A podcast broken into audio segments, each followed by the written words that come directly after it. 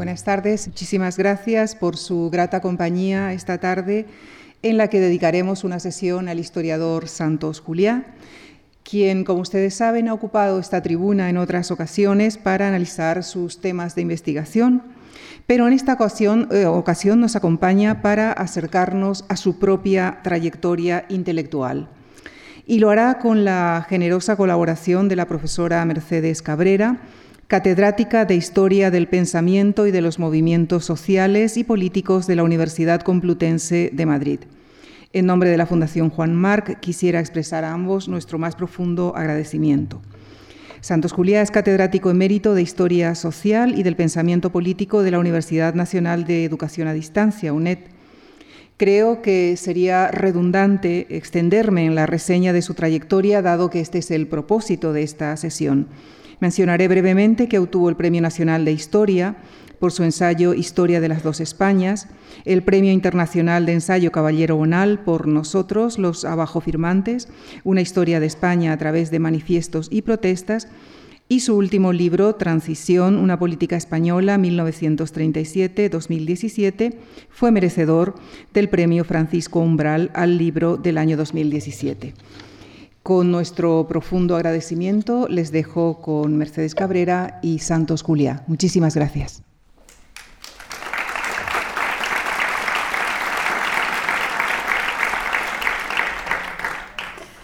Muchísimas gracias, Lucía.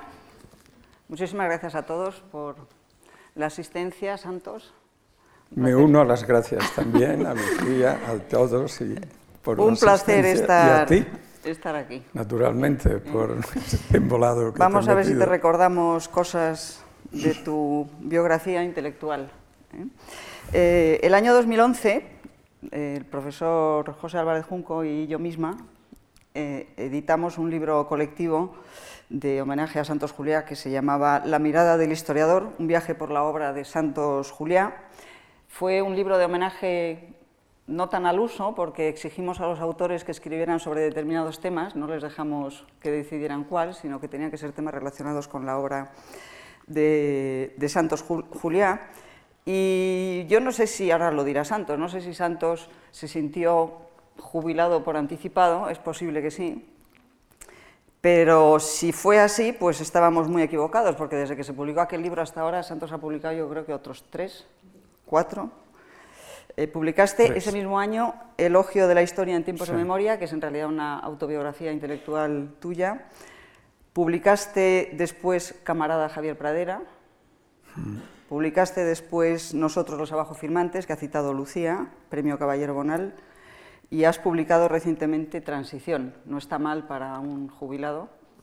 Me parece que es un, un récord. Bueno, en ese libro eh, Marisa González de Oleaga, compañera de departamento, mm, te hizo, escribió un artículo que era en parte una entrevista, ¿no? Y en ese artículo Marisa decía, o tú le contabas a ella, que por fin estabas haciendo lo que te gustaba. No te estabas refiriendo a ese momento en concreto, sino a los últimos años de tu, eh, de tu trayectoria, porque en realidad mm, llegaste tarde a esto de la historia. ¿no? Es decir, antes de que llegaras a la historia, nosotros siempre te asociamos con la historia, pero antes de que, llegas, de que llegases a la historia hay una parte larga de tu vida que creo es importante para entender también lo que viene después, ¿o no? Quiero decir, tu traslado desde Galicia a Sevilla, Sí. Sevilla...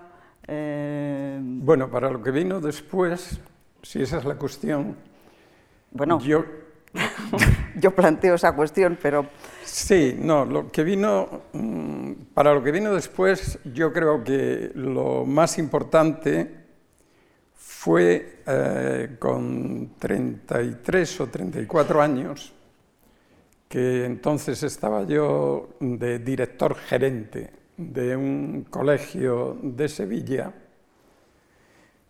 eh, que recién inaugurado y en fin, era con perspectivas de futuro, etc.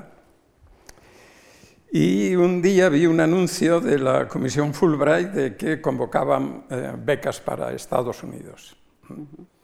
Yo de joven había salido a París y había estado un año, escribí algo para cuadernos de Rodrigo Ibérico, Pero bueno, aquello se interrumpió y no volví a escribir prácticamente nada más.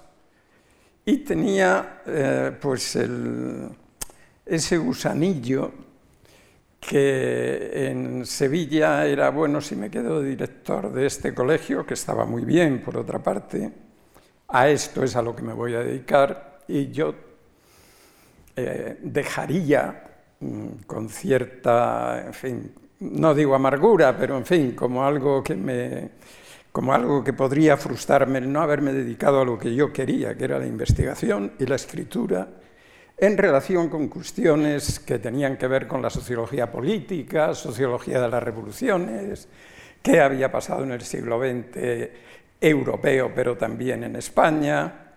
O sea que el gusanillo estaba. Estaba, estaba ahí. Mm, y por una decisión de la comisión que actuaba en Sevilla, me concedieron la beca.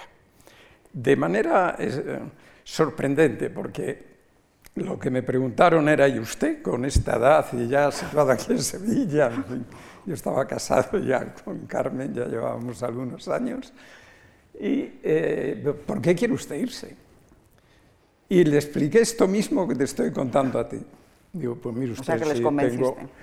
Eh, esa conversación tuvo lugar el día que asesinaron a Carrero Blanco y por tanto no se me olvida, no se me olvida ni el día porque yo estaba en el colegio por la mañana, empezaron a llamar padres, eh, ¿qué vas a hacer? ¿Te vas a, vas a cerrar? ¿No vas a cerrar? El colegio era grande, era una gran, en Aljarafe sevillana. Yo les dije a todos, no voy a cerrar, pero si queréis venir a por vuestros hijos, venir, que no hay ningún problema. Y entonces por la tarde bajé a Sevilla, que estaba totalmente, no se veía nadie en las calles, por lo menos en el camino. Y fue el día, de, como te digo, del asesinato de Carrero Blanco. Y ese día, pues la comisión no suspendió sus tareas. Y, ¿Te dieron la beca? Y se quedaron muy extrañados, usted, y les dije, pues es esto, tengo esta tal, y si ustedes me conceden la beca, pues... Y me dieron la beca y me pasé 20 meses investigando, y esa fue lo que en términos marxistas diríamos pues el capital primitivo, ¿no? la, acumulación, la acumulación primitiva de capital, que fue en la Hoover Institution of War, Revolution and Peace, que eh, tenía un buen fondo documental relacionado con España, tenía colecciones completas de revistas y periódicos que había, que había donado Barnett Bulletin, el mm. historiador que había sido corresponsal de United Press en, en España durante la guerra. Dejé la sociología política y me metí en España. ¿Y te metiste en España? En la República y en la Guerra Civil. Eso sí fue determinante de lo que me pasaría luego. Y yo creo que más cosas, pero luego las volvemos. Bueno, vale. luego volvemos, luego volvemos con ellas. Pero efectivamente lo de Stanford fue definitivo. No me acordaba, y es verdad que me lo habías contado, que coincidió con el, día del, asesinato de Carrero Blanco. 20 de diciembre del año 1973.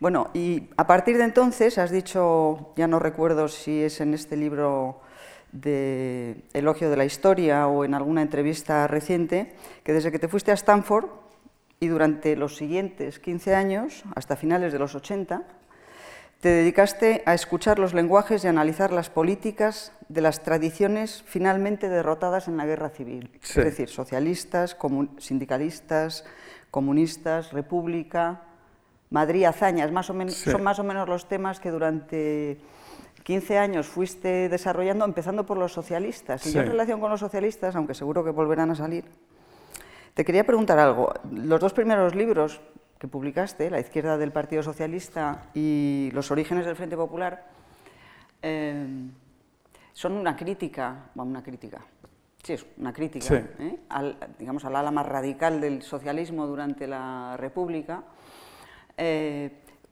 que se pueden leer de dos maneras. Una, mm, como si erais tan revolucionarios, lo has dicho tú mismo en algún sitio, si, si eran tan revolucionarios, ¿por qué no hicieron la revolución? eh, y una lectura, digamos, en, un sentido completamente distinto, eh, como aquellos que impidieron la estabilización de la República, bueno, pues a raíz de ¿no? la negativa que Indalecio Prieto entrara o se convirtiera en presidente de gobierno con hazaña de presidente de la, de la República. Pero ahí hay un análisis de los socialistas que se inicia ahí y que luego va a ser una de tus líneas de, investigación, bueno, de investigación y demás cosas, ¿no? Están los seminarios que organizaste en la Fundación Pablo Iglesias cuando estaba Claudín, y luego al final el libro sobre el Partido Socialista, de muchos años más, bueno, por cierto, publicado en el año 97. 97, sí. Es decir, que el Partido Socialista eh, acababa de perder las elecciones. Sí, pero yo llegué hasta el 82. Sí, fue muy prudente. Yo llegué hasta el 82 porque entonces había también la impresión de que no estaba tan, tan en el candelero aquello de la historia del presente. Yo creo que efectivamente hay dos maneras de mirar al pasado. Cuando puedes dar un periodo por cerrado, eh, mm. puedes darlo por cerrado porque sabes que, bueno, pues que ya lo que eran... Eh, eh, fuerzas o movimientos o discusiones políticas o sistemas políticos, pues ya han terminado y eso influirá más o menos en el presente, pero nunca lo determina. Eh, nunca determina el pasado, nunca determina el presente. Mientras que eh, procesos que están todavía en marcha son más propios de los analistas, de los periodistas, del análisis politológico, que del historiador. Luego eso se ha transformado, la historia del presente, bueno, es también una cuestión de, eh, gremial, es decir, el gremio de, historiadores se ha expandido y los territorios que quedaban para otros, pues, eh, pues han ido ocupando, ¿no? Pero yo ahí tenía la convicción que heredé de don Ramón Carande de que eh, para escribir historia debía haber pasado mucho tiempo de lo que tú te estás, porque si no el presente te influye mucho en tu construcción del pasado. Si, mientras más cercano sea, más se utiliza el pasado para legitimar posiciones del presente.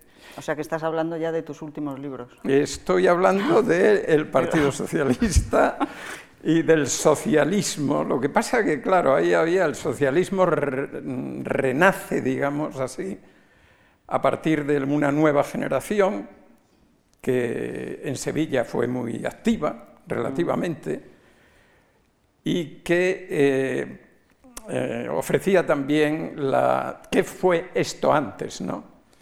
¿Cómo fue el socialismo antes? ¿Qué les pasó a los socialistas, que eran un movimiento tan fuerte? Que fueron tan determinantes en la llegada a la República.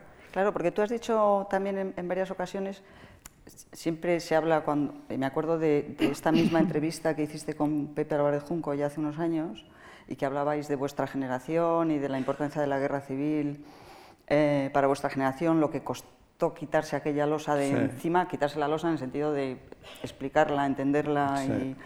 Eh, pero tú también has dicho muchas veces que en realidad tu, tu interés no era puede ser una cosa que parece como de detalle, ¿no? que no era tanto la guerra como la república, es decir, qué pasó en la república. entonces, tanto tus socialistas como después el libro sobre Madrid, que fue tu tesis doctoral, creo, ¿no? no, el libro de Madrid primero. El, sí, el Madrid de la, de la, fiesta, popular, a la, lucha, de, clases. Sí, sí.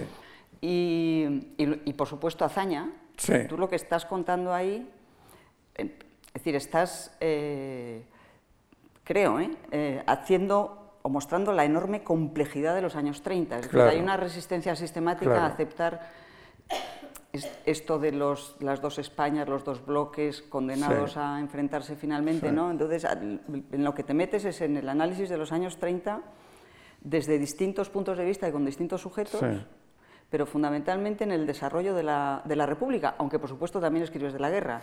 Y escribes de la guerra claro de una manera un tanto distinta, ¿no? porque haces análisis político de lo que ocurre durante la guerra, ¿no? sobre todo en el, en el, en el lado republicano, ¿no? y la complejidad de los años 30. Yo creo, es decir, cuando nosotros crecimos, digo nosotros, gente nacida un poco antes de la guerra, un poco antes, durante la guerra o mm. un poco después de la guerra. ¿Eh? Nosotros crecimos con la losa del fracaso encima. Es decir, la historia que a nosotros nos contaron, bueno, en la infancia era la historia de la cruzada, de la España, de tal. Esa historia de la mirada de la generación que va de los nacidos del 35 al 48 o 50, mm. desaparece con la brutal impresión que nos produce la miseria en la que llegamos a los años de la razón política. Es decir, se llega a los años de la razón política pues a partir de 18, 19, 20. Esos años, la miseria terrible en que vive la mayor parte de la gente en los suburbios de las ciudades, sin agua, sin electricidad, eh, los movimientos migratorios, gente desarraigada. ¿eh? Te estoy hablando de los, del último lustro de los 50 y comienzos de los 60. estás hablando de tu Sevilla. Estoy hablando de mi Sevilla, pero estoy hablando de todos los... Claro, estoy hablando de Sevilla sobre todo. es mi impresión, pero yo mm. veo esa impresión en la, en la novela de Luis Martín Santos, de la, salida al suburbio, ¿no? los años de silencio. Eh, entonces, todo lo que nos habían contado se desmoronó. ¿eh? La guerra no es esto, la guerra es una... Bueno, en los, en los que escribieron entonces manifiestos, la guerra pasa a ser la inútil matanza fratricida. ¿no? La mm. cruzada desapareció por completo de los labios de esa generación, por completo. Y el triunfo de la España de siempre y toda aquella historia. Entonces ahí, a, eso, a mí me da la impresión de que le sustituyó algo que don Ramón tenía, tenía también siempre, eh, que repetía mucho, ¿no? ¿Y qué le parece a usted la historia? ¿Qué le parece a usted la historia de España, don Ramón? Y don Ramón decía, decía es una historia con muchos retrocesos. Fíjate que la mirada de don Ramón era, la mirada de don Ramón era la mirada de alguien del 14, ¿no? Es decir, alguien que cree que España ha salido finalmente de la, aquella fatalidad de la decadencia, del siglo XIX con guerras civiles, y que está dirigiéndose a Europa, ¿eh? está en marcha en Europa, que es la creencia de la generación del 14. O sea, don Ramón, a mí cuando, mm, cuando hablábamos y tal, me dijo, no aprenda usted inglés, no aprenda usted inglés, aprenda alemán, que es que una vez que aprenda usted alemán, ya el inglés le vendrá por su cuenta, lo importante es aprender alemán. ¿Qué quería decir con eso? Alemania era el centro, ¿no? Alemania. ¿Por qué? Por la ciencia, por la... Bueno, entonces, el muchos retrocesos quiere decir que efectivamente eh, España, la sociedad española, se había puesto en marcha precisamente en la generación de don Ramón, los años 10, los años 20, y lo que había, lo que vivió aquella generación y la inmediatamente siguiente, que es la generación que pilla eh, muy joven la guerra civil, es decir, la generación del 36 o de la República, o como queramos llamarla, Lorca, Alberti, etc. Esa gente vivió una gran esperanza, una gran expectativa. Que quedó frustrada, quedó destruida, quedó arrasada de una manera tan cruel que realmente, eh, bueno, pegamos un retroceso atrás. Entonces a la cruzada le siguió digamos, el fracaso, o sea, el haberlo intentado y no haber llegado. ¿eh? Que no es lo mismo que no intentarlo y que quedarte en la eh, historia mm, tradicional de la decadencia. Mm. Entonces mi pregunta era, en ese momento, eh, ¿por qué?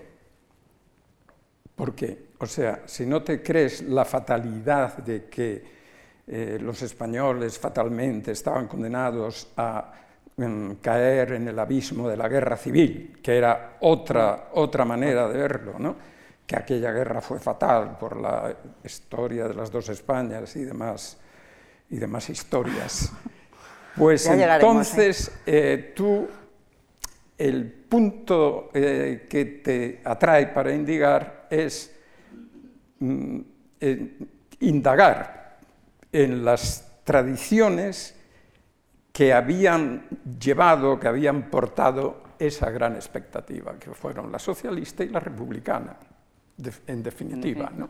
Sí, que además fue, Ramón Carande, al que has citado ya tantas veces, el que te dijo aquello de lea usted Azaña. Sí, sí, no. él decía, ustedes los jóvenes tienen que leer Azaña, ¿eh? ustedes los ¿Te jóvenes. a ello? Sí, me puse, a ello. sí, me puse a ello. Estaban publicadas ya las obras completas de cuando, Juan cuando, Marichal, ¿no? Claro, cuando eso Mm. ocurre debió ser el año 68, 69 y acababan de aparecer las obras completas de Marichal Mm. Que se vendían, lo he contado, no sé si repito De tapadillo. cosas que Se vendían de se tapadillo. vendían de tapadillo en una librería de Sevilla que estaba en la calle Mateos Gago, cerca de la catedral, subiendo a la derecha.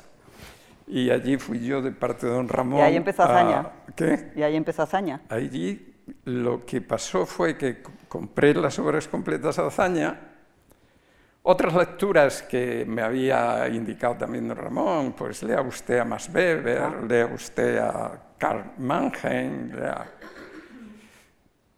Eh, y me dijo que leyera Azaña, sí. Y leí Azaña y fue un, un descubrimiento. Es decir, yo no he visto nunca nada igual hasta ese momento. Es decir, alguien que es capaz de eh, decir aquello y decirlo de la manera que lo dice, eh, eh, indicaba que allí había algo que de haberse realizado nos hubiera a nosotros evitado toda O sea que la pregunta miseria. es también por qué Claro, claro. aquello que Azaña pensó Claro, entonces vas a esas tradiciones a enterarte de qué fueron, pero también con una mirada crítica. no. ¿eh? Tú vas con una mirada crítica que es propia, yo creo que debe ser siempre propia del historiador, ¿no? Pero que en este caso, claro, tú, tú lo que vas buscando es dónde falló esto. no. Esta es la pregunta de tus primeros 15 años. Eso es. Pues Bueno, o más. Probablemente. Yo sabes cuándo creo que deja de ser esa la pregunta. Cuando la democracia se consolida, porque claro, el presente influye mucho en la visión que se tiene del pasado, ¿no? Entonces, cuando la transición, se- eh, cuando la democracia se consolida y cuando llegamos a la incorporación de España a América, que había sido el sueño Europa. a esto, la incorporación a Europa, Por ahora. que había sido el sueño de las generaciones anteriores. ¿eh?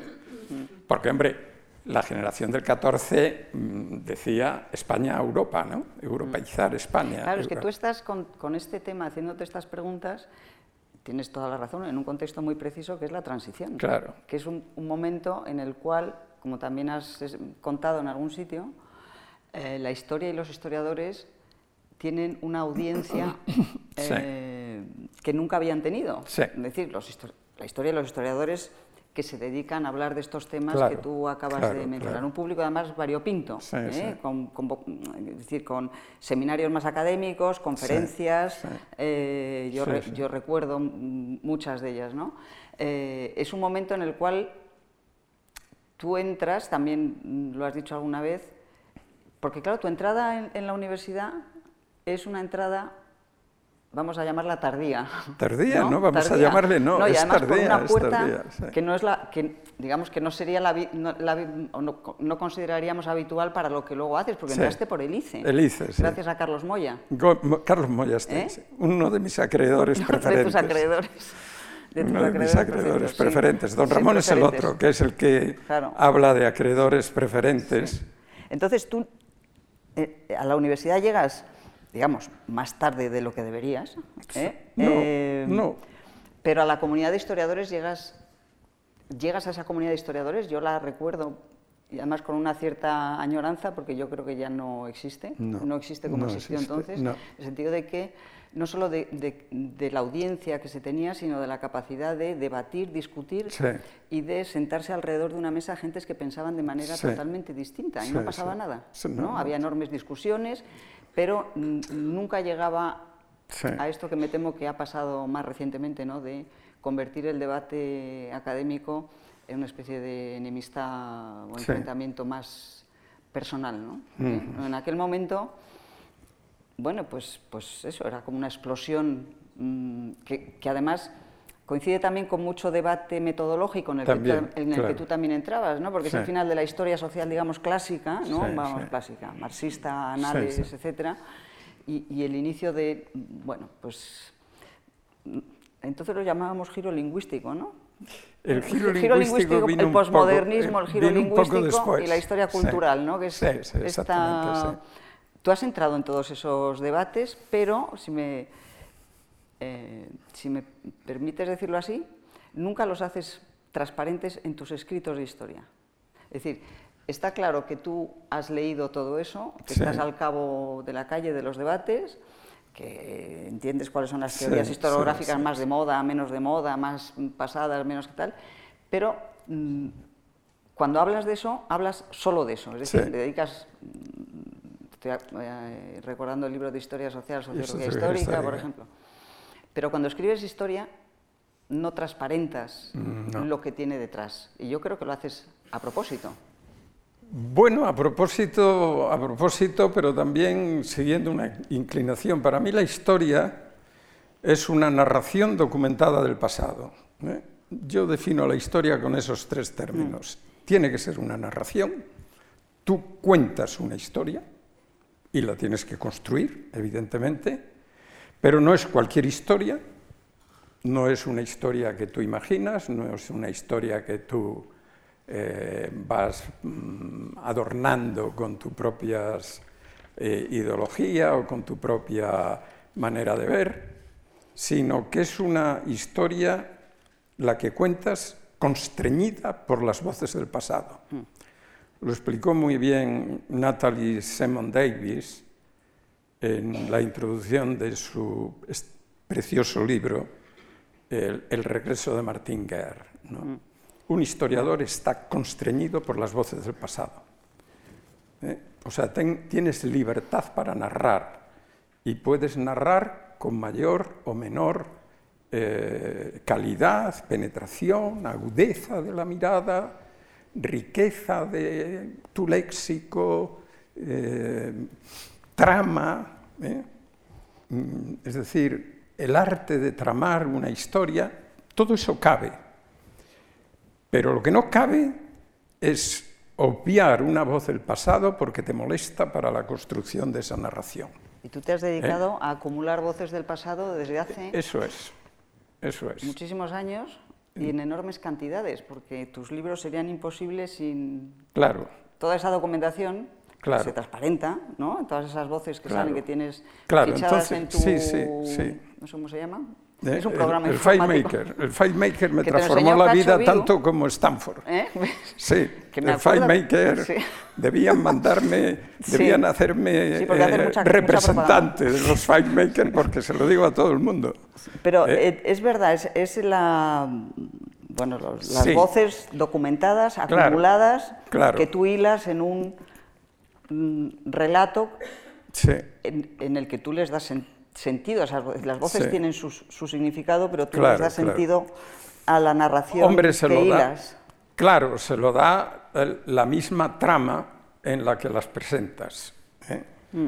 Es decir, en este último libro en concreto he tenido mucho cuidado porque se dice tanta banalidad, tanta tan discrecional de lo que fue la transición, que algunos incluso dicen que la transición es una palabra inventada y que es la llamada transición, que claro, ahí, en este último libro yo he tenido especial preocupación de que las palabras de, los documentos, lo que han dejado ahí quienes hablaron de transición, desde Azaña, eh, Prieto, Gil Robles, eh, Ridruejo, eh, Satrusti, etc., se les pudiera escuchar. Eso tiene un inconveniente, que puede ser que densifiques demasiado la trama, ¿no? es decir, que, que te digan, yo no corto grandes, grandes párrafos para meterlos sangrados en el texto, ¿no? sino que los voy metiendo en mi propia narración. Pero claro, eso tiene un límite que es que no puedes densificar tanto que el lector, que no necesariamente tiene por qué estar muy informado de lo que tú estás contando, pueda sentir, pues hombre, un poco o cansancio, o hastío, pero la cuestión central del historiador creo que es que narra, que narra documentalmente y que narra del pasado. Narrar del pasado quiere decir que nuestra mirada hacia la historia no está dirigida nunca por el uso que del pasado queramos hacer del presente. ¿Eh? Es decir, eso hay que controlarlo absolutamente, sobre todo cuando el pasado sigue en alguno de sus efectos presente en la actualidad. ¿no? Entonces, es pasado, es pasado y tú no te puedes dejar de qué utilidad tiene esto para el presente, eh, porque entonces eh, distorsionas la lectura y dejas voces arrinconadas. Es decir, por ejemplo, nosotros tenemos pues, la gran catástrofe de la guerra civil. ¿no? Eh, la guerra civil es una guerra entre ciudadanos de la misma comunidad política, por definición si las guerras civiles acaban mal, como acabó la española, quiero decir, si no acaban en una paz, eh, eh, los relatos que se eh, produzcan en relación con el pasado tienen que ver con lo que queda pendiente de aquello para el futuro. Bueno, el historiador, y creo que el historiador que, que piense que lo más que lo que importa más en el presente es conocer bien lo que pasó, no exactamente conocer aquello que me puede servir a mí para mi plan político hoy, sea cual sea, socialista, republicano, eh, conservador, sea cual sea.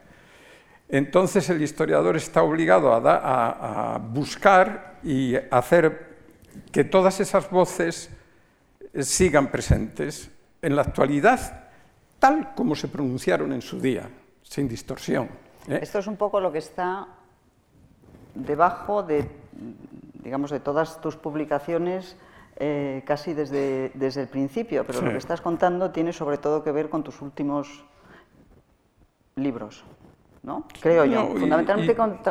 Quizá todos, bueno, el, pero fíjate que también, también con el socialismo, también, con el socialismo me pasó, es decir, eh, puedo contar una, el, libro que finalmente es la historia del Partido Socialista, una historia posible. Hay varias, siempre habrá varias historias bueno, posibles. Bueno, tú siempre, además, tú siempre explicas qué es lo que pretendes exactamente con los libros que escribes. Es decir, a veces los, los títulos de los libros podrían hacer pensar que son otra cosa, pero tú te ocupas muy bien de explicar normalmente en los prólogos de tus libros exactamente qué es lo, que, has pretendido hacer. ¿no? en el libro del, sobre que se llamaba además, el libro sobre el Partido Socialista se llamaba eh, Los socialistas. Los socialistas en la política en la política, o sea que era no era la historia exactamente. Me reñó Javier Pradera, me dijo, ¿por qué no la has llamado historia del PSOE? Eh, y, tenía, tenía, razón, pero bueno. Bueno, pero sí, esto de los, de los títulos, luego vamos con... Pero fíjate, em,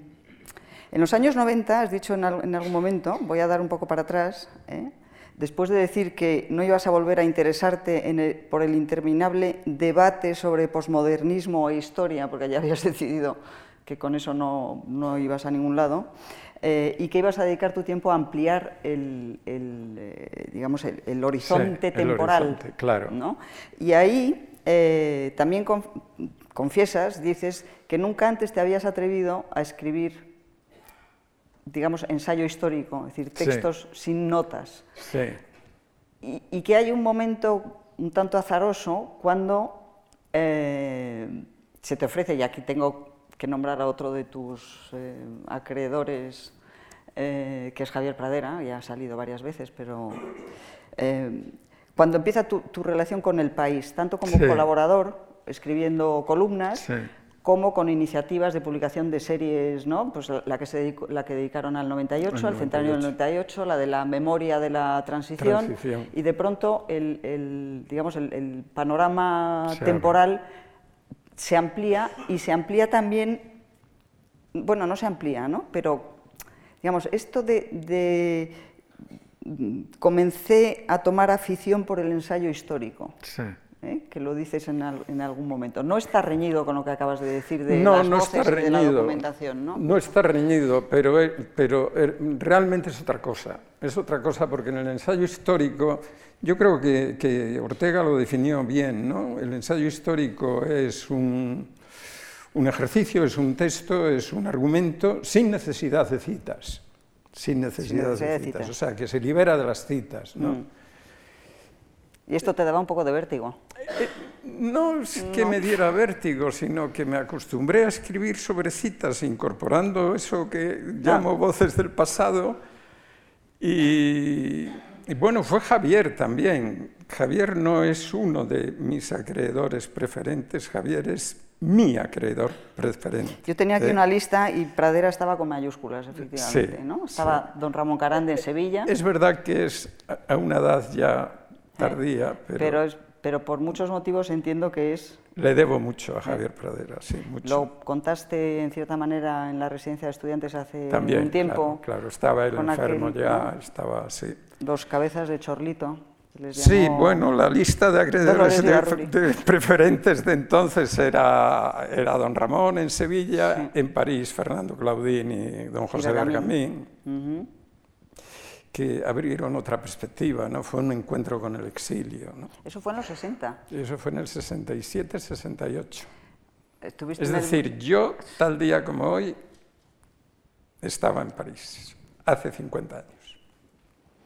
En buena compañía, además pero igual me da ganas de llorar. O sea bueno, pues no. muy buena compañía, la ¿eh? compañía de, de, Bergamín, que lo he contado también, pero que estábamos el día de la gran manifestación en París, el día 13 de mayo. Estábamos en, en la plaza, en la Place de l'École, me parece que es la que da a la cúpula de la Sorbona, es una placita y estábamos tomando un café y de pronto la gente que estaba en la plaza empezó a mirar arriba, se movía todo el mundo y gritaba y tal. Y entonces eh, Bergamín salió a la plaza, salió a ver qué pasaba. Y lo que pasaba era que en la cúpula habían subido varios, varios jóvenes y habían plantado la bandera roja encima de la cúpula. Y entonces Bergamín se puso a chillar como un loco en medio de la plaza, ¡Sé la revolución! ¡Sé la revolución! ¡Sé la revolución! ¿Ves cómo pasaron muchas cosas antes de ir a Stanford? Claro. 50 años, Mercedes, de todo eso, 50 años en este momento, pero estábamos en... Acreedores preferentes. Sí, bueno, y luego Carlos, Carlos Moya, aquí, Carlos Moya, aquí. Carlos Moya, que empecé a trabajar con él aquí, una investigación muy interesante sobre la situación de la medicina en España. Sorprendente. Seguro que nadie sabe esto. Eh, una, investigación muy interesante que nos llevó un año, una investigación sociológica. Claro, porque tú, tú estudiaste sociología. Claro, claro, estudié después sociología. De después de haber estudiado teología. Teología en Salamanca y sociología, sociología en Madrid. Pasaste Sí, yo cuando, cerré, yo cuando cerré los escritos de Ranner, de Karl Ranner, abrí los escritos de Max Weber, por decirlo, por decirlo brevemente. O sea, Bastante gráfico eh, Pasé de Karl Ranner, que era un gran teólogo alemán muy influyente en Pablo VI, muy influyente, eh, pasé a Max Weber. ¿Eh? Bueno, Max Weber es una constante, porque siempre... Sí, ¿no? es una constante desde entonces. Sí. ¿No? Sí, sí. Más que Marx. Sí, más que Marx. Más, yo creo que sí. De hecho, mm. cuando eh, don Ramón me dijo, ¿te usted leer a Max Weber? Don Ramón es porque yo lo hablaba mucho de Marx. yo lo hablaba mucho de Marx, porque Marx, Marx en cierto modo eh, digamos que hay una, línea, bueno, el primer trabajo que me publicaron en Cuadernos de Ruedo Ibérico era sobre diálogo cristianismo-marxismo. Y hay una línea claramente que conecta lo que podría ser un cristianismo comprometido con el marxismo, es decir, la, perspectiva de futuro, ¿no? de, que, de, que, el mundo cambia, cambia en una dirección. Pero más Weber es el desencantamiento del mundo, es otra cosa. ¿eh? Más Weber, lo central de Más Weber, aunque Más Weber leyó a Marx y sabía quién era Marx, por supuesto, naturalmente, y algunos de sus escritos son, digamos, en diálogo silencioso con Marx, eh, eh, sin embargo, Max Weber tiene una fuerza de, eh, que le viene de un realismo, de un realismo que se podría decir de un realismo propio del el desencantamiento del mundo, o sea, de los desideologizados, que no guían el pensamiento por una ideología que te presenta un futuro como posible, sino que es, que es, que, es, otra manera de pensar. ¿no? Si tú piensas ideológicamente, estás pensando qué es lo que hay que hacer en función de un mundo que tú proyectas para el futuro, no es el del mundo real sino de un mundo. Y Marx tenía mucho de eso y Cristianos para el Socialismo tenía mucho de eso también.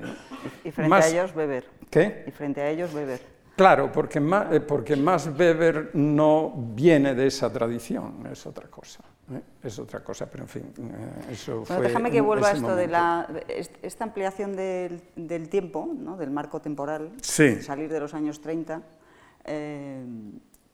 que, que en cierta medida viene de, esta dedicación a los, al 98, quiero decir, ahí aparecen... Bueno, déjame una cosita que termina, que, termina, que termina lo anterior. No, lo del ensayo.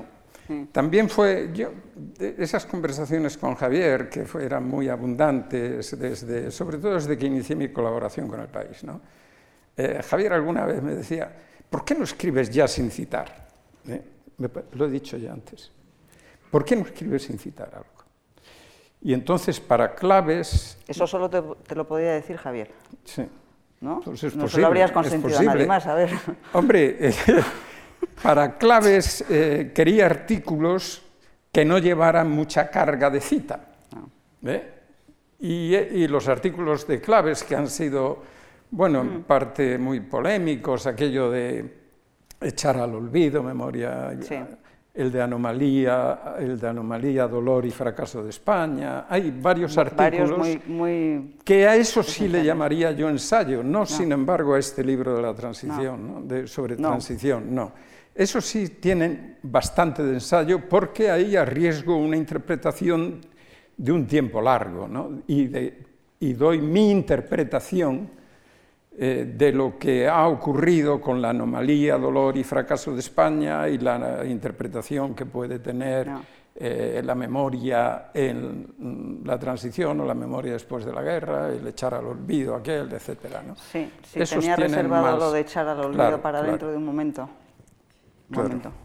Pero antes eh, nos paramos un momentito en, en, en la irrupción de los intelectuales como sujeto de análisis histórico, que esto es el origen de lo que luego será el libro de las historias de las dos Españas. De las dos Españas, sí.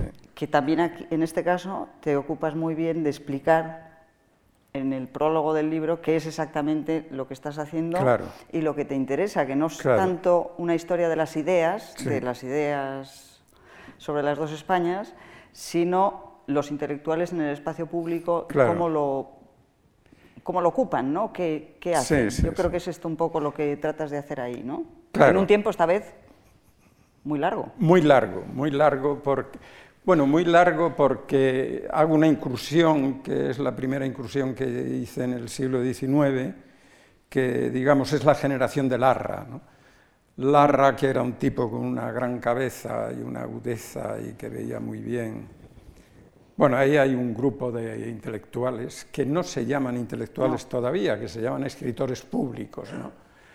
Larra ve muy bien la aparición del escritor público, que es aquel que percibe que la política, a partir de la revolución liberal que está en ciernes todavía, va a depender mucho de la opinión, de la opinión ilustrada por.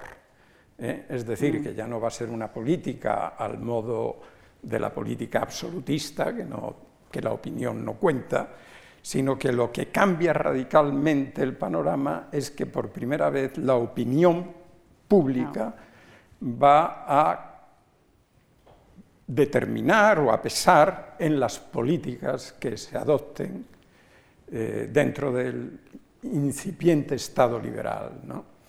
Entonces él habla de escritores públicos.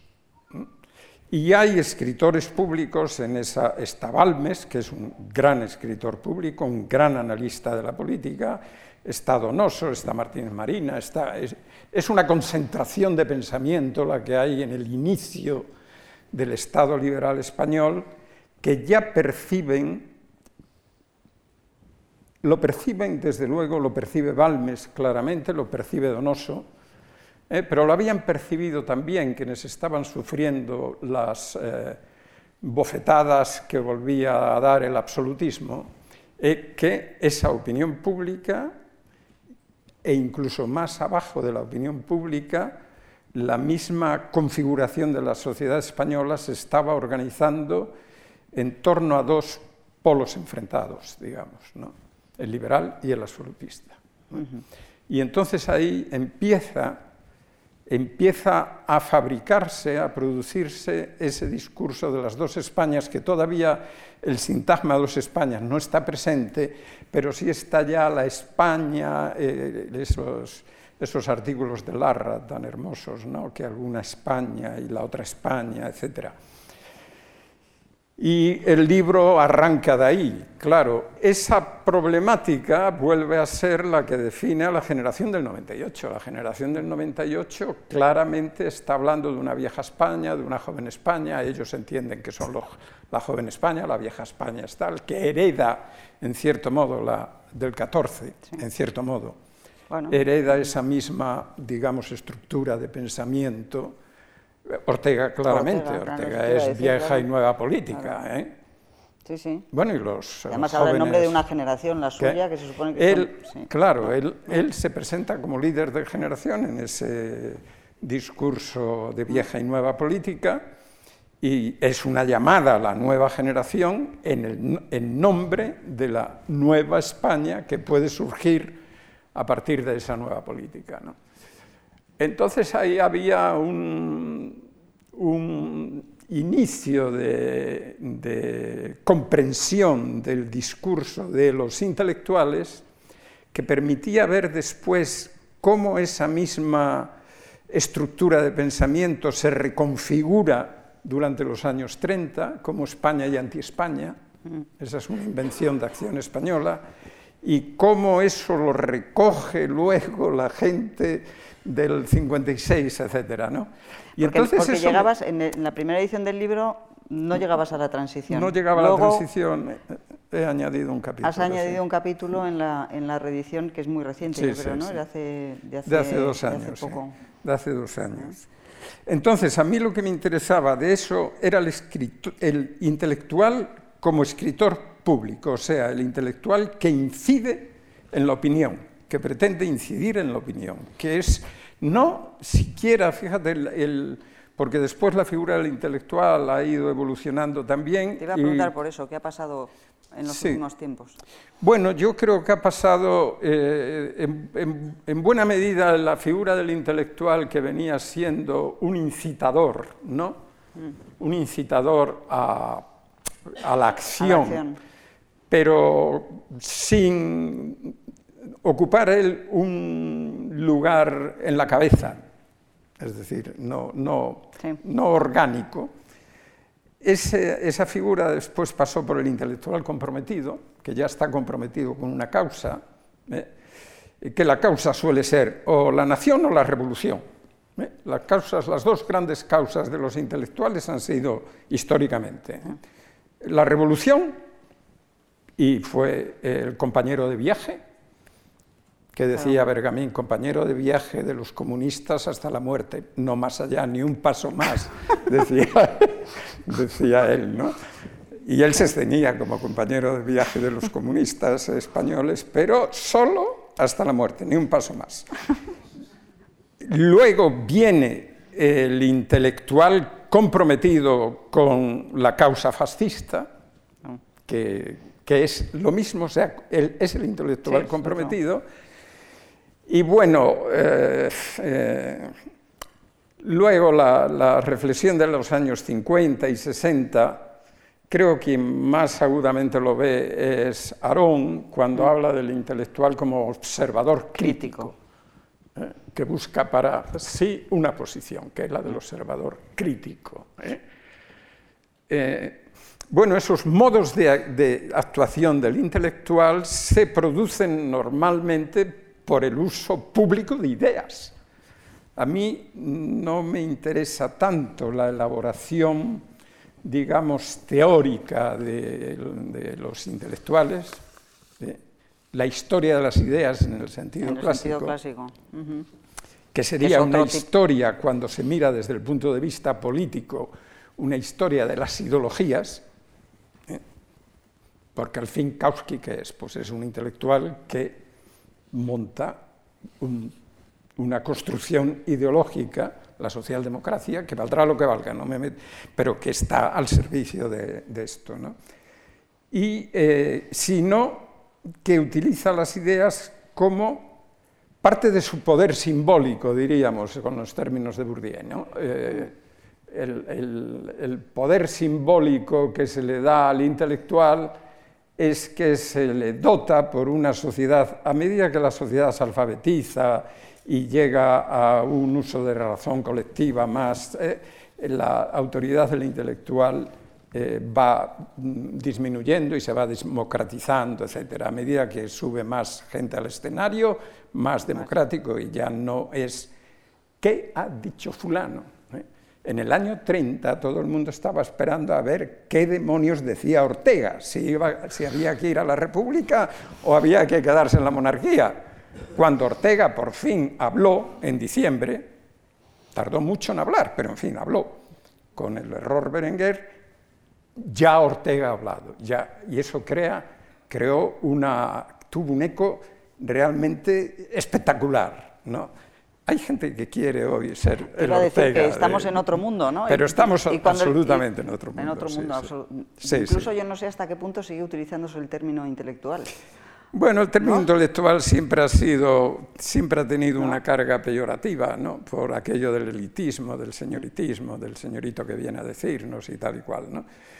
Pero, pero bueno, sigue funcionando. Yo lo utilizo como categoría que identifica a gente que sin ser especialistas eh, en, la política, a partir de una autoridad derivada de la creación de una obra artística, eh, en alguna profesión liberal, un gran médico Marañón, un gran filósofo, etc., a partir de la autoridad pública que eh, construyen por su obra, hablan de política, intervienen en la política. ¿eh? Intervienen en la política generalmente antes desde la prensa. Mm. ¿eh? Y que, eh, bueno, ha habido muchos estudios sobre qué ha pasado con los intelectuales a partir de la aparición de la televisión, a partir luego de la aparición del mundo digital, etcétera, pero eso nos llevaría, otra, historia. nos desviaría. Déjame porque acabo de mirar el reloj y es un poquito... Sí escaso el tiempo que nos queda. Y yo quería eh, preguntarte... Es un placer hablar eh, contigo, Mercedes. claro, sea, que podemos seguir. Eh, yo, yo, quería que nos contaras algo... A ver, tú nunca, has, tú nunca has evitado las polémicas, pero has medido muy bien en qué momento podías o debías o pensabas que debías contestar a ciertas afirmaciones. Me estoy refiriendo a uno de los temas que más iba a decir más polémica, más tinta, más tinta no, más palabra incluso, ha, vertido en los últimos tiempos, que tiene que ver con esto que has citado tú hace un rato de eh, echar al olvido, es decir, la memoria histórica. La memoria histórica. ¿Eh? Esto mm, no, no, nos va a dar tiempo a entrar en, en pormenores, pero es cierto que eh, tampoco ha sido un fenómeno exclusivamente español. No, no, no tiene que ver en algún, en algún... Yo me estoy acordando ahora de un artículo tuyo en El País que se llamaba Memoria e Historia o Historia y Memoria o algo, por el estilo, que hablabas del momento en que los estados se convierten en agentes culturales, es decir, que hacer política cultural y sobre todo política en torno a la memoria es una o puede convertirse en una baza política. ¿no? Eh, tú has escrito muchísimo sobre este tema. Has discutido. Discutido. ¿No? Sí, sí, he escrito. Si pones esa cara, no insisto. No, no, no, no. Y ese, bueno, el libro Elogio de Historia en tiempo de memoria es un poco el resumen, eso la es síntesis. 2011, ¿no? Eh, es 2011, me 2011, sí. sí. ¿Eh? Desde ese momento me he retirado. No quiero más polémica. O sea, que dejamos el tema y nos vamos a la transición. No, verás, te, digo, te digo una cosa que lo ilustra bien. ¿eh? Ha habido hace poco un debate con la comisión que está, que está tratando la cuestión de, de los del cambio de los nombres, si, se pone, si se pone algún algún recuerdo en alguna lápida con nombres, con qué nombres habría que ponerlos y los nombres, porque claro, en Madrid, en Madrid las matanzas de, la, fueron terribles, las matanzas de julio, agosto, septiembre, octubre, noviembre, ¿eh? fueron horribles. Mm. Mm, hasta que ya se estabilizan los frentes y ya eso. Entonces la cuestión es qué nombres se ponen. ¿Qué nombres se ponen? Bueno, ¿qué haría un historiador? Pues un historiador, si hay que poner nombres, hay que poner todos, los nombres. ¿Qué respuesta ha dado un dirigente político? No, no, poner todos los nombres es equiparar a fascistas con, con republicanos. No se pueden poner todos los nombres. Está haciendo un uso político de la historia. Este, este, dirigente político no conoce, seguramente, un discurso que pronunció. No voy a recurrir al discurso típico y casi tópico ya de Azaña, sino de Juan Negrín. Juan Negrín tiene un discurso en un momento dramático para la República ya, en el que él, que tenía una fuerza, un vigor personal e intelectual enorme, todavía estaba pensando en que la República podía dar aquella batalla definitiva y ganarla y cambiar el curso de la guerra. Y que una vez que eso ocurriera vendría la paz. Y entonces dice, cuando venga la paz, ¿eh? un hombre de Estado procurará que en cada pueblo estén hermanados todos los que han muerto por la causa de España.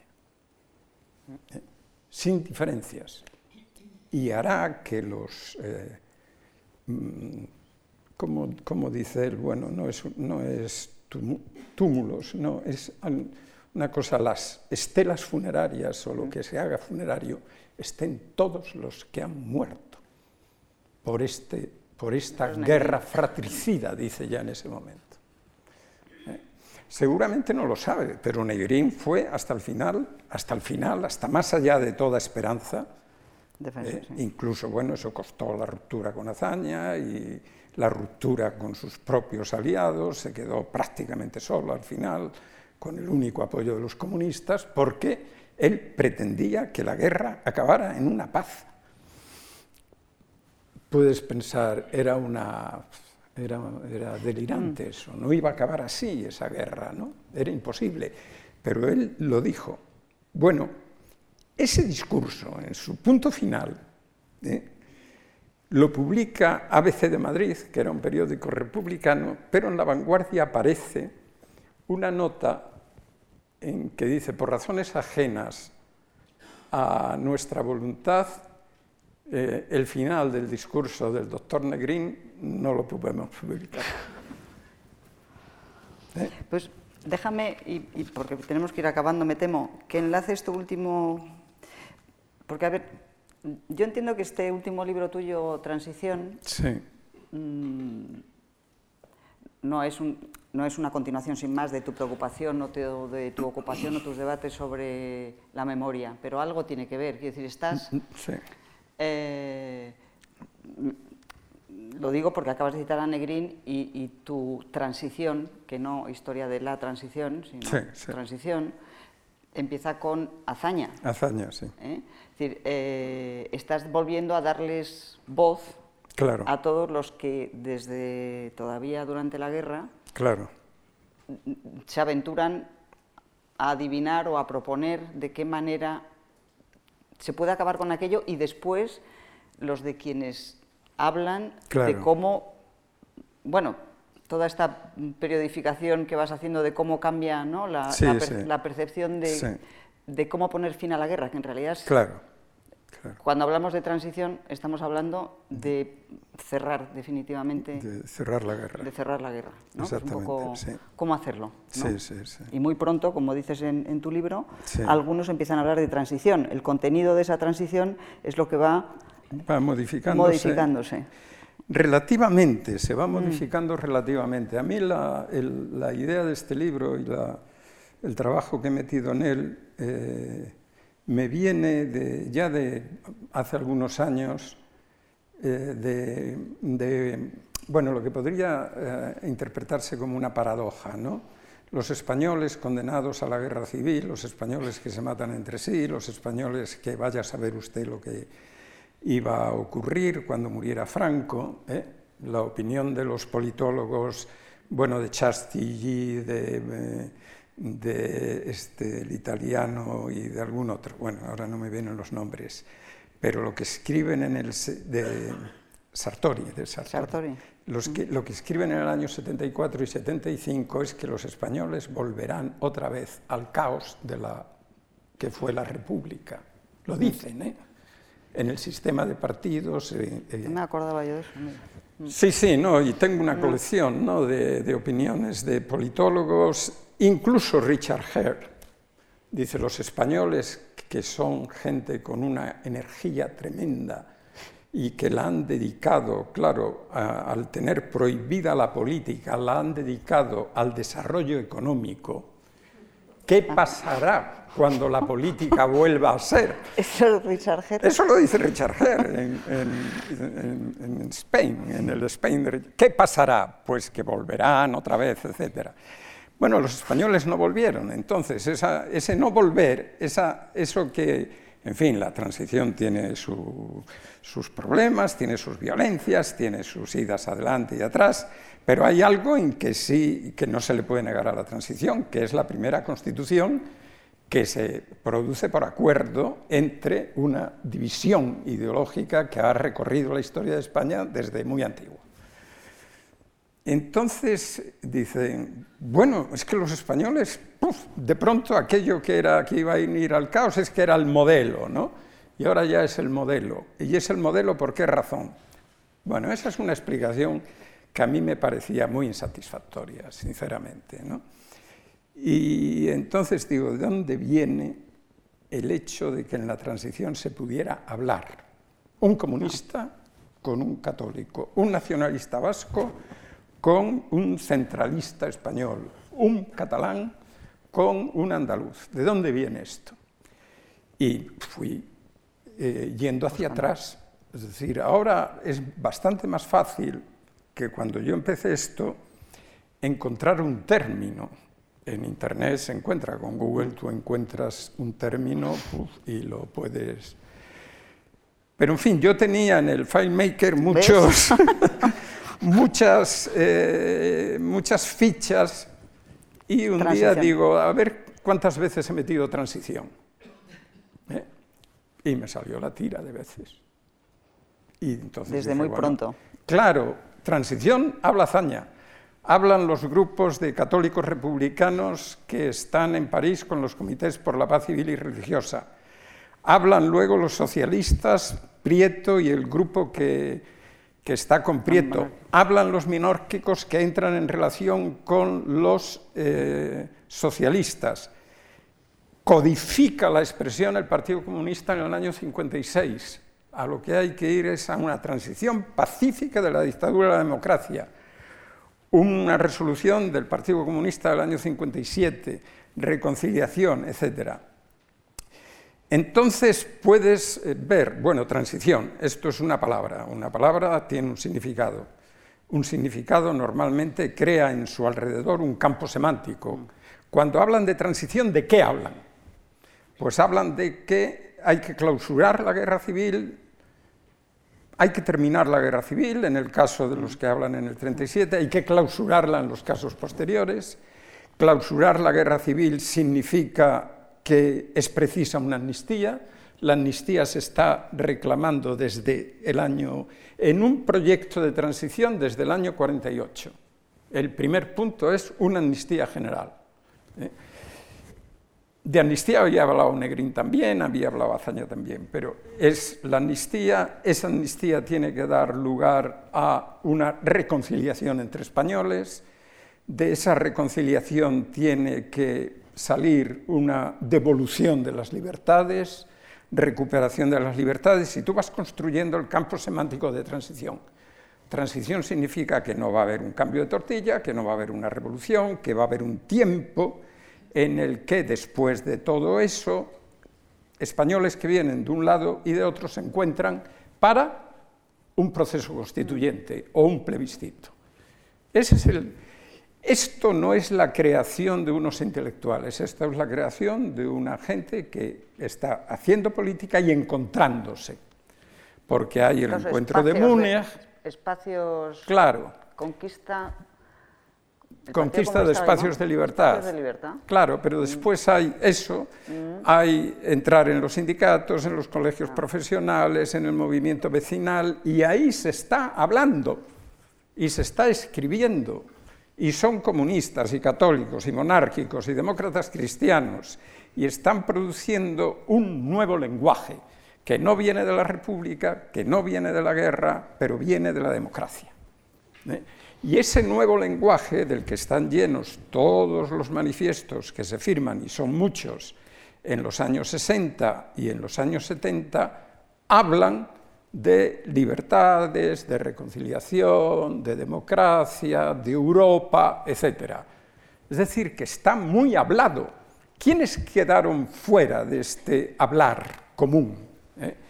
Pues quedaron fuera quienes dentro del régimen aspiraban, desde luego, contra esto estaba lo que hemos llamado el búnker y todo eso, por supuesto, eh, el alto mando militar, por supuesto, pero hay una zona, hay una zona intermedia que es un tipo de demócratas cristianos y de gente que viene de falange, eh, incluso de la gente que viene del régimen y que piensan que es posible una reforma, una evolución desde dentro. Cuando se abandona el lenguaje de la reforma con la caída de Arias y Fraga, ese grupo de gente, esa gente empieza a adoptar el lenguaje de transición.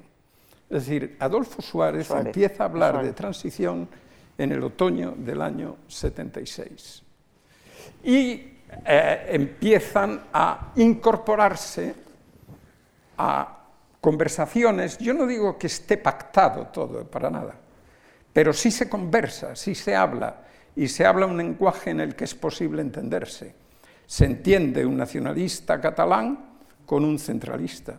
¿eh? Se puede entender, y se pueden entender, bueno, en la, en la, en la sesión en la que se eh, aprueba la ley de amnistía, Arzayus dice, nosotros, que nos hemos estado matando unos a otros hasta hace muy poco tiempo. Y cuando dice eso, es que está allí viendo a quien se estaba matando. ¿eh? O cuando lo dice Marcelino Camacho, ¿no? nosotros que hemos sufrido persecución, pero la persecución estaba sufrida por gente que estaba allí y se están viendo las caras. Y pueden hablar un lenguaje, ese lenguaje no se inventa de la noche a la mañana. Entonces yo lo que, y tuve algún mm, debate con, Javier en ese sentido, con Javier Pradera, en el sentido de no éramos demócratas. Claro, no éramos demócratas, nosotros no éramos demócratas. Y yo le decía, no, bueno, no éramos demócratas porque, bueno, quien fuera, ¿no? Él se decía, no éramos demócratas porque había sido comunista 10 años y por tanto eh, pues el comunista iba a otro fin. ¿no? Eh, y yo le decía, no éramos demócratas, no veníamos de una tradición demócrata. Él decía, no habíamos leído a Stormil, no habíamos leído a Stormil, no teníamos una, una conexión directa con el pensamiento de los padres fundadores de, la democracia americana. ¿eh? Es verdad, pero actuábamos como demócratas. Cuando se organizaba una mesa redonda en el que un católico y un comunista se encontraban para organizar un curso o lo que fuera, estaba actuando como un demócrata. Es que habían pasado 20 años de que se habían matado unos a otros de manera inmisericordia. Entonces, eh, yo le decía, es verdad, no. yo le, decía, mira, éramos demócratas antes de la democracia, como aquel que escribía prosa sin saberlo. E utilizábamos el lenguaje de la democracia. No es verdad, lo digo, lo insisto a veces, a lo mejor con demasiado énfasis. No es verdad que los españoles se acostaran autoritarios y se levantaran democráticos, para nada. ¿Eh? Eso es algo que se viene eh, construyendo. ¿A cuántos alcanzó? Pues a un sector importante. ¿Eh? Explicaría mejor lo que viene después, ¿no? Claro, el Sindicato Democrático de Estudiantes de Cataluña se, organiza en un convento de capuchinos. la capuchinada, sí. La capuchinada, los capuchinos jamás se distinguieron por un pensamiento democrático. Eran más bien, eh, en, el término no peyorativo, eran más bien plebeyos, eh, no eran la clase intelectual eh, de las órdenes religiosas y por tanto eran bastante reaccionarios. Pero abrieron las puertas a los... ¿Eso qué es? Santos, me temo que tenemos que terminar. Pues sí, nada, encantado. no, bueno, tampoco hace falta que te levantes corriendo. eh... Ah, sí, nos hemos pasado un montón del tiempo. No, pues hay que irse, eh, Bueno, yo, cuando publicamos aquel libro con el que he empezado, y que se supone que era tu jubilación, escribiste cuatro libros. Después de esta autobiografía intelectual, eh, ¿cuánto tiempo calculas que vas a tardar en sacar el próximo? No lo sé. ¿O tiene tema ya o no? Porque otra cosa que cuento mucho es que hablando con un psiquiatra en cierta ocasión, yo le decía, bueno, es, es, un, es, un, profesor de la UNED que está en un centro asociado, que es un tipo muy encantador. Y le decía, ¿tú sabes lo que me está pasando? Que de pronto me olvido de, de pronto me olvido, esto era en un curso, no, no, era otro, era de la, era de la ¿ves tú la memoria? Era de, del grupo de la Fundación de Carlos Castilla del Pino, y estábamos en... Este me decía otras cosas en esa misma dirección, pero este fue el que me dijo eh, eh, que me olvido, yo leo esta tarde una cosa, digo, qué, importante, qué interesante es esto, tengo que tomar nota, y si no tomo la nota y lo meto en mi dichoso... A la mañana siguiente me acuerdo de que he leído una cosa interesante, no sé dónde la he leído y no sé de qué iba. Y, y me dice, no te preocupes, no te preocupes, eso es que el hipocampo se empedra con la edad.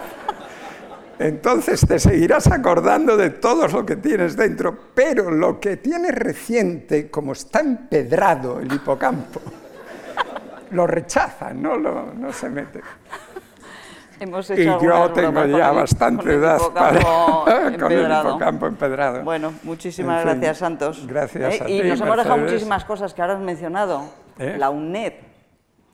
Ah, la, UNED, es, importantísima porque te ha dejado claro, meter la UNED, todos esos datos. La UNED es mi alma mater, claro, claro. Es mi alma mater absoluta. Porque tú has tenido mucha actividad en esa comunidad de historiadores y hacia un público amplísimo en general, pero eh, estar en la UNED te ha permitido disponer de un tiempo... Sabes, sí, la UNED ha sido el alma mater, mm, de verdad, mater, mater, espero que no dolorosa como es el libro de Pepe, eh, sino mater de verdad. Pero hay otra cosa que sí quería decir para terminar. Yo debo mucho a eh, el grupo de historiadores que en los años de la transición empezamos a tratarnos, a conocernos, a debatir, en torno a Manuel Tuñón de Lara y sus seminarios. De, mm. Eso nos dio, creo yo, los seminarios que él organizaba. Eso nos dio una manera de acercarnos a, a los problemas que era investigarlos, porque la investigación es un ejercicio que hay que hacer en soledad, que hay que realizar tú solo, porque no puedes decirle, yo al menos nunca he funcionado así, no sé cómo se puede funcionar así, a alguien que te busque, a ah, alguien que te diga tal. Yo necesito leer y meterlo antes en folios o en fichas, ahora en mi... Este.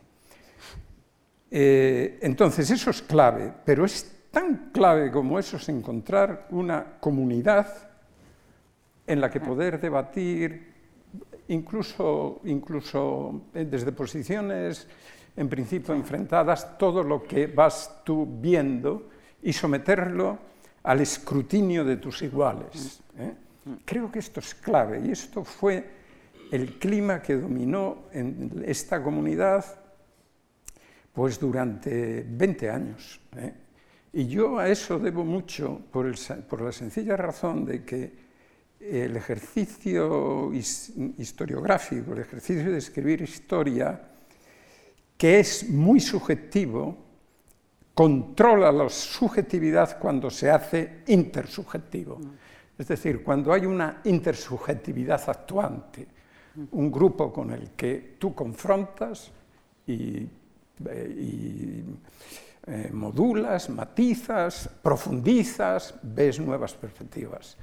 Y esa comunidad de, bueno, queda, historiadores... Queda, algo, queda algo, que por cierto tiene mucho que ver contigo también. Tenemos un seminario de queda, queda, sí, desde sí, hace 30 años. Sí, sí, desde hace 30 años Álvaro celebrando claro. Y, una vez al mes me estoy acordando de los seminarios de la Fundación Pablo Iglesias. De los seminarios de la... Claro, claro, todo eso fue muy enriquecedor. Mm. Y fue enriquecedor también porque ahí eh, iniciamos amistades duraderas como la tuya y la mía, por ejemplo. Muchas gracias. Yo después de esto no digo nada ya. Muchas gracias. Muchas gracias.